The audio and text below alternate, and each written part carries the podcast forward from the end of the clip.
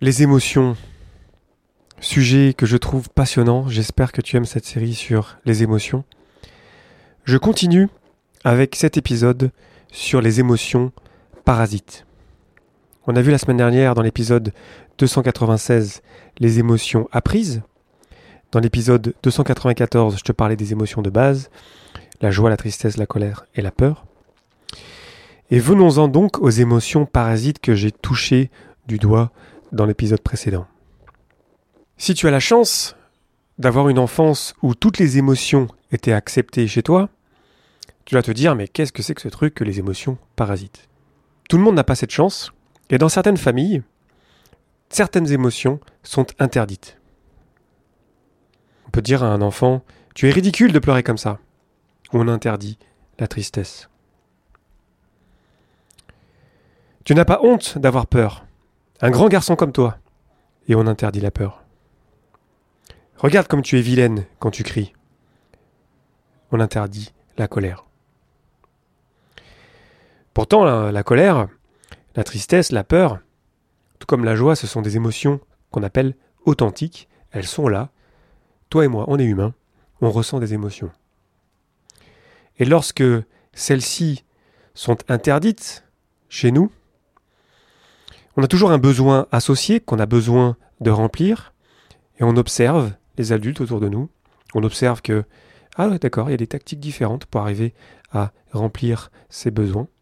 Et du coup, on prend un détour et on utilise les émotions qui sont autorisées à la maison. Dans la société aussi, en général, les émotions ne sont pas vraiment les bienvenues. On adopte un comportement, entre guillemets, professionnel, qui fait qu'on met un masque et que on ne dit pas vraiment ce qu'on pense. On reste dans les normes sociales, qui fait que on garde beaucoup de choses pour nous. Pour éviter les émotions apprises de la honte et de la culpabilité lorsque on se retrouve être blâmé parce que on partage une émotion, l'enfant va peu à peu apprendre à refouler l'émotion naturelle. Elle sera stockée, elle sera remplacée donc par une émotion mieux tolérée, donc l'émotion parasite. Et petit à petit, ça va devenir un réflexe, jusqu'à perdre la connexion directe avec l'émotion authentique. Le tableau de bord des émotions, ces signaux qui nous permettent d'agir et dérégler, et on se retrouve à l'âge adulte à être en colère beaucoup, à être triste beaucoup, à avoir peur beaucoup, parce que c'est la seule émotion qu'on aura développée, qu'on aura eu l'habitude d'exprimer. D'ailleurs, ces émotions parasites, elles sont réellement ressenties. Ce n'est pas faux du point de vue de la personne qui l'aimait. Par contre, pour la personne ou les personnes autour qui reçoivent cette émotion, cet accès de colère, qui est bizarre, qui est pas adéquat avec la situation, les émotions parasites sont dysfonctionnelles. On a du mal à comprendre pourquoi la personne est systématiquement ou souvent en colère souvent triste. La réaction semble exagérée, disproportionnée, elle est souvent aussi décalée dans le temps. Elle est paralysante. Alors que les émotions authentiques nous poussent à agir pour remplir nos besoins, les émotions parasites nous laissent bloquer. Et ça peut être pire encore, elles peuvent devenir ce qu'on appelle des émotions raquettes. Tu sais, c'est lorsque dans une famille, il y a une personne qui a confisqué une émotion, par exemple la colère, ou par exemple la tristesse ou la peur. Les autres personnes de la famille n'ont pas le droit, n'ont pas le droit implicitement de l'exprimer parce que la personne qui raquette avec son émotion parasite prend le pas, prend l'attention, prend le pouvoir, manipule, sans le vouloir, hein, ce n'est pas volontaire comme processus, et on se retrouve à être raquetté émotionnellement. L'émotion est confisquée. Et ça peut aller jusqu'à la violence. Chaque personne est en mode survie, chacun fait ce qu'il peut avec ses connaissances, avec son expérience, et on reste bloqué. Et, euh, on reste bloqué là, avec quelque chose qui n'est pas clair, qui, est dans notre ventre, qui est dans notre cœur, qui, qui a besoin de sortir et qui sort un petit peu n'importe comment. Et en face, on ne comprend pas. Il y a beaucoup de citations que j'adore de Marshall Rosenberg de la communication non violente, mais il y en a peut-être une que je préfère parmi toutes euh, les belles citations euh, qu'il a dites. C'est L'être humain ne dit que deux choses. S'il te plaît ou merci. Et quand je me suis retrouvé personnellement dans des situations où la personne en face de moi confisquait une émotion, se retrouvait systématiquement par exemple à pleurer, ou par exemple systématiquement en colère, je savais pas trop comment réagir en vrai. Je comprenais pas. J'essayais de comprendre, je posais des questions, mais à chaque fois j'avais finalement la même réponse. De la colère ou de la tristesse par exemple. Et à moins que la personne qui confisque l'émotion s'en rende compte, je n'ai qu'une option, moi, pour l'aider. C'est de refuser d'être raquetté. Lorsque je le fais, je ne suis pas violent, évidemment, je suis bienveillant. Mais voilà, je refuse de rentrer dans le jeu du racketteur ou de la raquetteuse. La personne n'a du pouvoir sur moi que par ma propre peur de la confronter.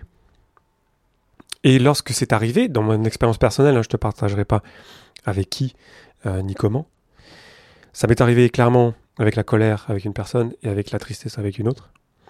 Dès l'instant où je suis resté droit et présent et bienveillant, mais en refusant de rentrer dans le jeu,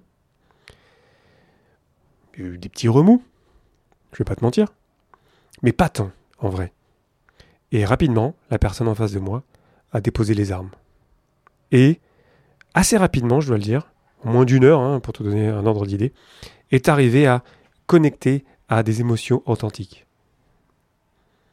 Alors je te dis pas que ça a été facile, hein, mais je te dis que c'est possible.